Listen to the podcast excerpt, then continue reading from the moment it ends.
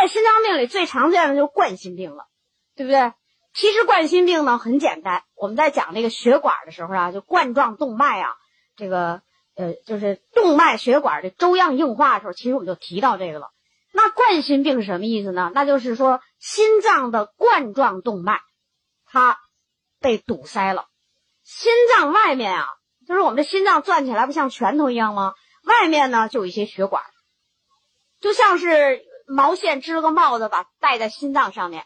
像个帽子似的，所以叫冠状动脉。这个冠状动脉也是大动脉，像我们讲的动脉的特点是一样的。一旦它发现动脉粥样硬化，血液不是十分流通的时候，或者堵塞的时候，那时候我们就叫做冠心病，就叫冠状动脉粥样硬化引起的冠心病，或者是心肌梗塞等等的这些原因。啊，这个呢，我们就在这就不多说了。那他用的营养补充食品呢，跟我们用的那个动脉粥样硬化。是一样的，啊，是一样的东西。呃，这里边就是咱们这冠心病啊，有好多严重的人，严重的人呢也要做手术，因为你那个血管里边一个管里面，像这一个管里面，比如说咱拿这个管来说，这里边这这不通了，里边都是那堵塞的东西，那怎么给你把心脏里的血能供进去呢？他就把你心脏里的血管打开，呃，给撑大，放个架子，放个支架，把那血管给撑起来，因为血管是有弹性的嘛。啊，就像那做的那桥似的那样的架子啊，给撑起来，让那血流过去，这就是手术。但是大家想想，做完手术了，里边装了一个架，是不是又把那上皮组织给破坏了？那么在支架的这个地方就更容易发生堵塞，对吧？所以你做手术以后呢，目的是什么？为了活。这个手术呢，就是说，呃，你你你是让它有三年有效期，还是说十年有效期，还是说一年有效期？就是说它还要堵塞。那就说手术后，我们的营养补充食品更要好好的用，好好的用，就能让你这个手术里边支的这个架，啊，撑起来的这个血管呢，能多过一些血液，能维持的时间长一些，才可以。做手术啊，就好多缝线，啊，你看你们一般看见的就是皮肤表面的三道线，两根线是几根，其实里面都几十根，所有拉开的血管都得拿线系上，要不它出血，啊。所以组织损伤呢很厉害，做完手术的像冠状动脉，平时就是要预防不要得这病。现在你有了也没关系，赶紧快用营养补充食品维持，不要让它再重。这就是第二个目的。说很重的病人，我做手术了，要让你这手术的有效期限延长，不要再发生堵塞，再二次手术，对吧？啊，那这个产品用产品的时候，就跟我们讲那个动脉粥样硬化呀差不多了，那个。只是手术完了的人，手术做完了，在三个月、半年之内，鱼油先不要用，术后的人不要用，因为它有出血，啊，先不用，先用其他的东西先可以用，啊，一定就把这个血管的内膜全都给它修理好，啊，全都给它弄好。你比如说，还有一些人做的什么呢？我们都知道搭桥手术，听过这词儿吧？搭桥，搭什么桥啊？比如说这些血管，你看有这么多，现在我这根血管啊。这个块这血管啊有问题了，这血也流不过来了，我这血管全堵死了，那我怎么办呢？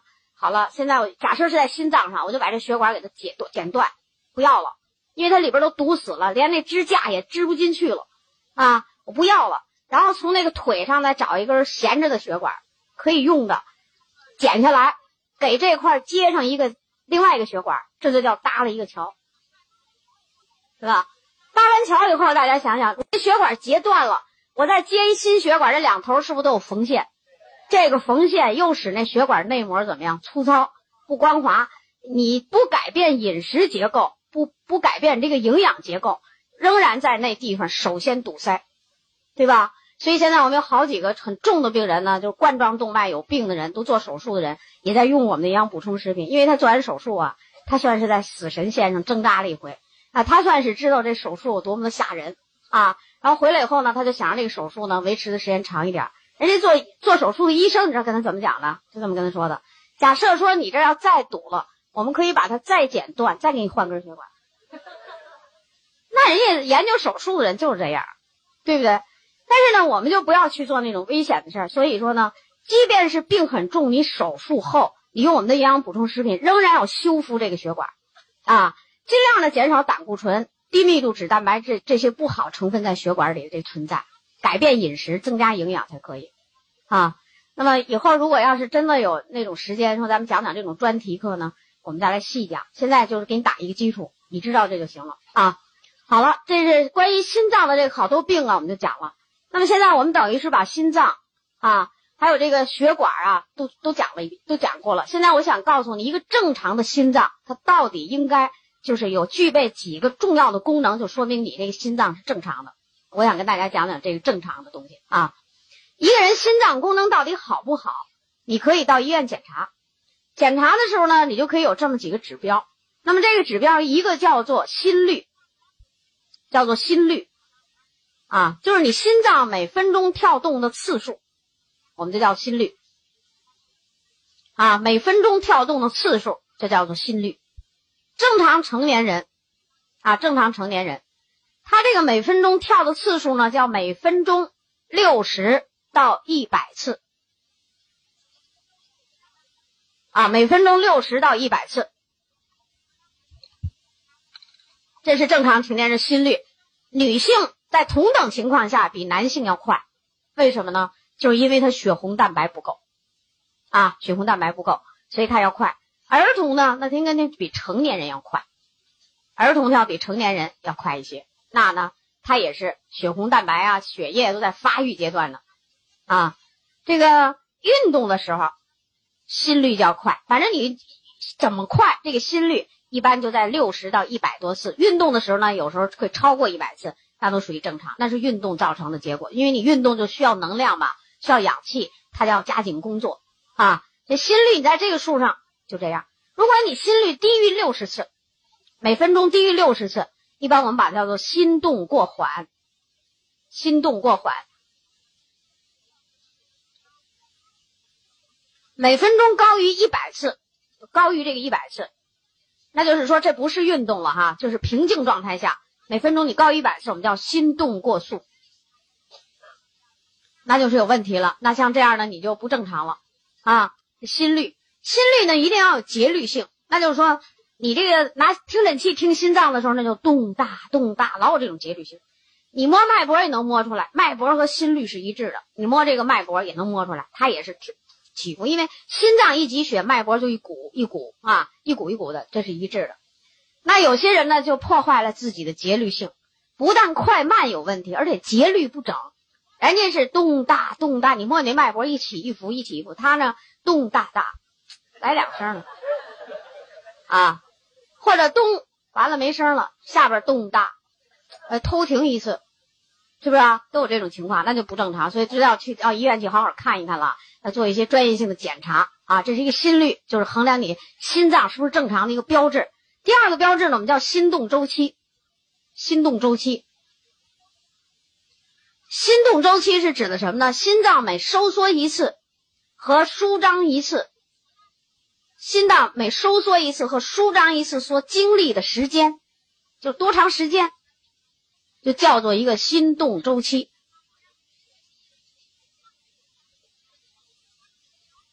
啊，这叫做一个心动周期。比如说，一个成年人，他每分钟的心率呢就是七十五次，啊，就每分钟啊他跳七十五次。啊，心动周期指的是呢，心脏每收缩一次和舒张一次所经历的时间，就叫做一个心动周期。就是跳一下就咚哒一下，多长时间就指这个啊？我们就咚，这叫收缩；哒，舒张。这叫一次，再咚，再哒一次，这又是咚哒咚哒，就这种声音。其实我说这咚哒呀，有时候真的声音不是这样。拿听诊器的听心脏里的声音是这么两个声音，咚，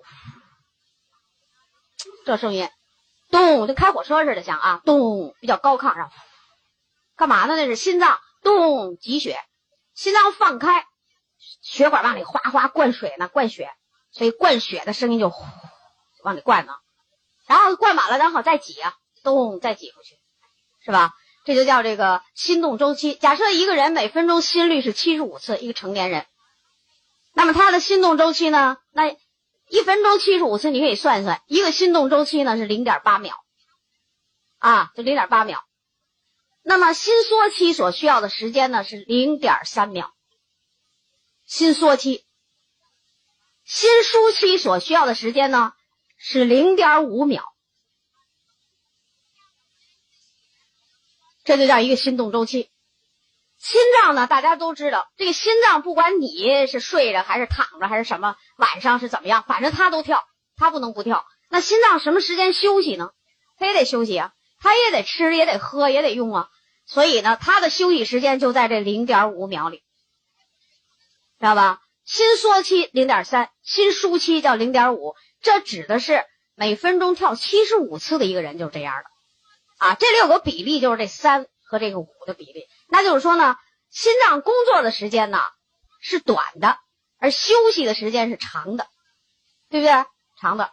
那我们站起来，让后排同学看，后排的朋友看看这心脏。假如我这拳头就这心脏，心缩期动零点三秒，零点五秒，知道吧？动零点三秒，零点五秒，心脏就在这零点五秒里，它要休息，它要要能量。你没有能量，它怎么会动？有那么大劲儿去挤血呀？一挤就挤到全身各处去了，对不对？哎，那这能量是零点五秒的时候，他需要的啊。刚才我们讲了一大堆病人，现在我就说正常的人，你什么时间给心脏供给营营养？心脏需要营养是零点五秒的时间，因为心脏你看工作的时候呢，动一挤，它上面缠绕着的冠状动脉也都缩着呢，大家都缩，所以呢，这时候你想往冠状动脉里灌血有点不可能，只有在心脏动。这时候，张开的时候，冠状动脉呢也都舒张开了。这时候，全身的这个往心脏里灌注的血液，往这个冠状动脉里哗灌血，心脏的心肌细胞全部得到营养，攒足了劲儿。什么线粒体供给能量，什么核蛋白体加工蛋白质，统统的大家一起干。好，这个心脏咚第二次，攒足了劲儿，又是一次咚，然后哒好，又开始舒张，再灌血。啊，你说咱们这冠心病的人，你说往往都什么时候死的呢？就是这个冠心病的人死亡率很高，他的死亡率前几年统计叫做百分之七十，就是说太平间里死一百个人，七十个人是冠心病，心脏有问题死的，死亡率相当的高。这两年这数又上去了，死亡率上升到百分之七十九。所以我们不改变饮食结构，这个病的年龄组会越来越年轻。啊，你看这冠状动脉它有这特点，动干活，大舒张，往里灌血，营养心脏的肌肉。可是你现在舒开的时候呢，心脏是舒开了，可是你的冠状动脉里边呢，都都有堆积物，啊，都有那个动脉斑块，粥样硬化的斑块，就是我们呃上午讲的那血管里边有胆固醇沉积、血小板、什么低密度脂蛋白都给你堵住了，往里灌血的时候呢，不能充足的灌进去，于是心肌的营养呢就得不到，得不到这心肌怎么办呢？他就啊没劲儿，没劲儿，他再小点收缩，本来应该动全挤血，他就来动小劲儿挤，这小劲儿一挤，这心脏里的血是不是就不能到达全身各处啊？因此，这冠心病的后果是什么呢？最轻的后果就是器官供血不足。你是不是供血不足啊？大家看这个图就知道了。你看这红颜色的呢，都是这动脉血管。心脏一挤血，所有的血液都要从总血管里出来，然后到达全身。啊，这分支分叉呀到达全身，这脑子啊，这这这是各个器官。现在你这个心脏呢，灌血灌的不足，心脏不能很有劲儿的咚一次，我就得慢点儿，慢点儿呢，我不够用，所以所有的器官都可以因为动脉粥样硬化、冠状动脉的问题造成全部灌血不足，那你的生理功能呢，整个的下降。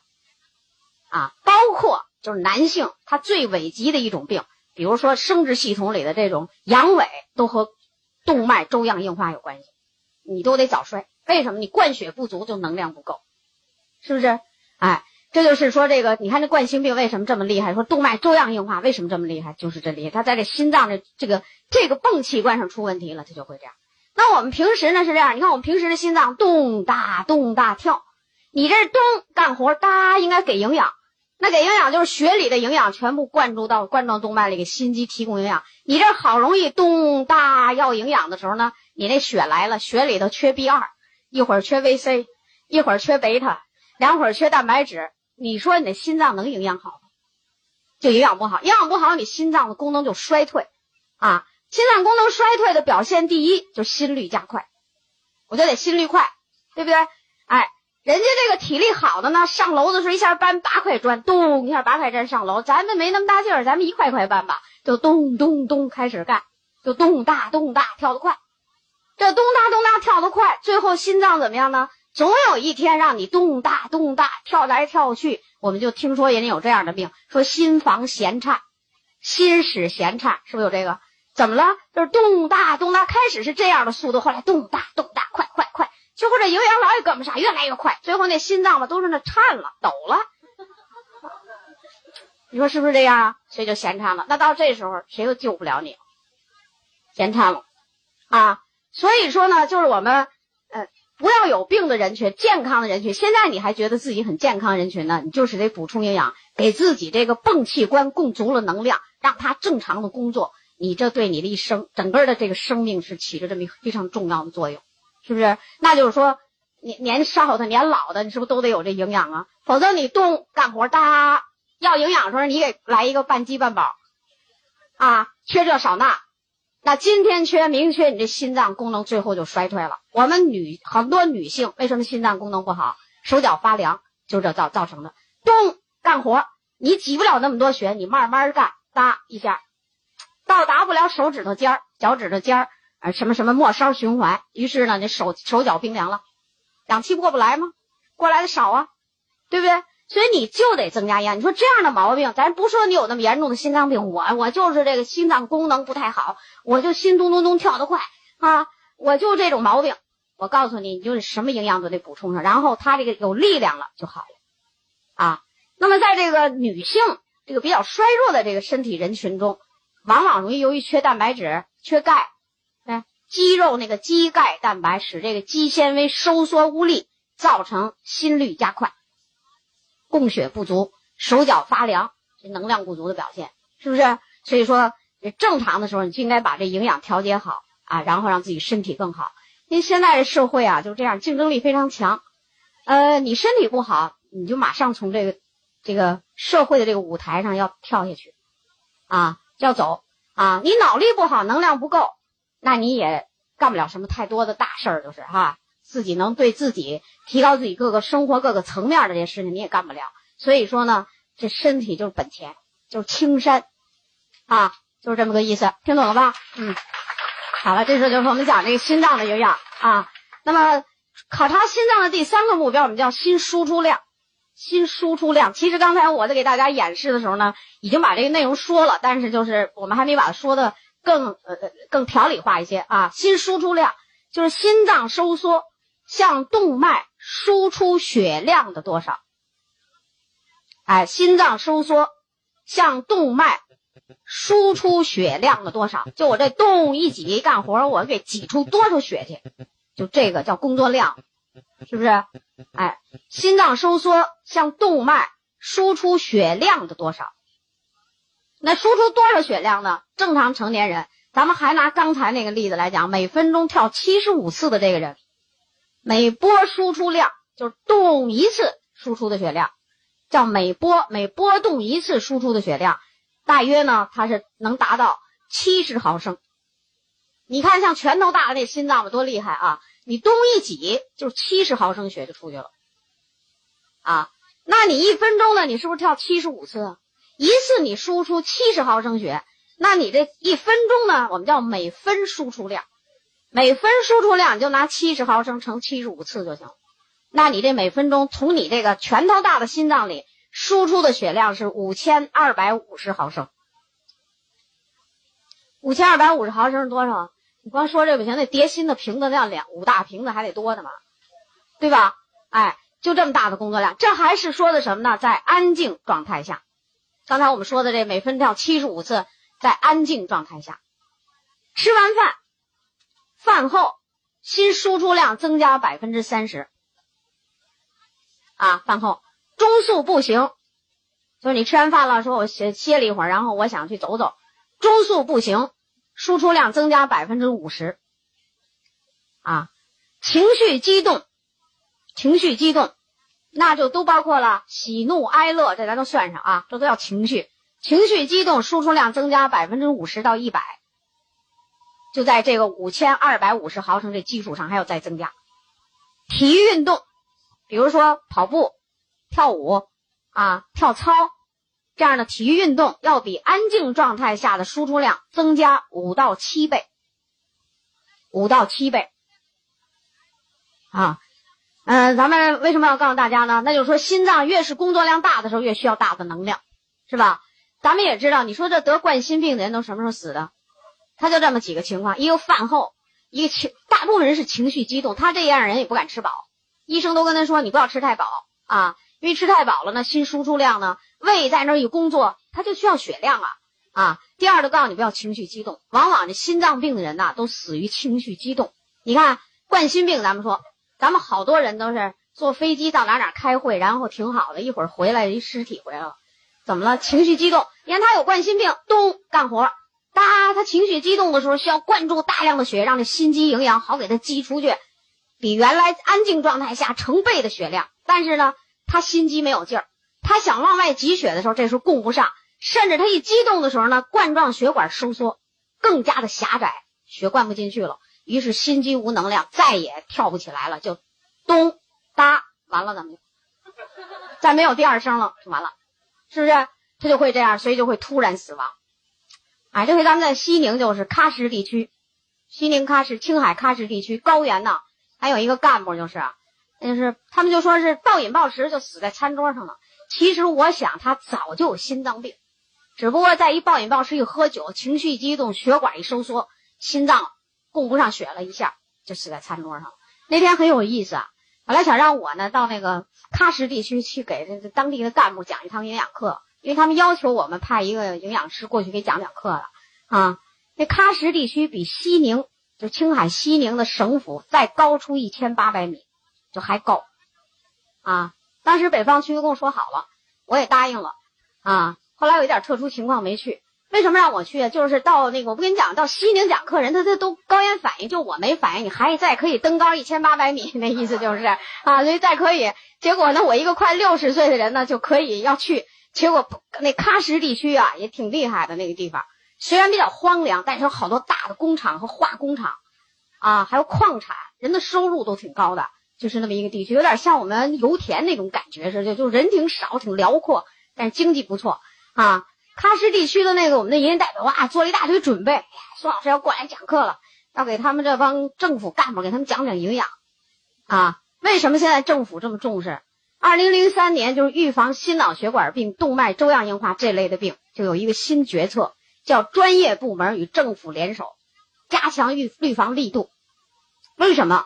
就是啊，你不能生活水平提高了，完了咱们一大堆病人，水平高了，质量不高，你这不行啊。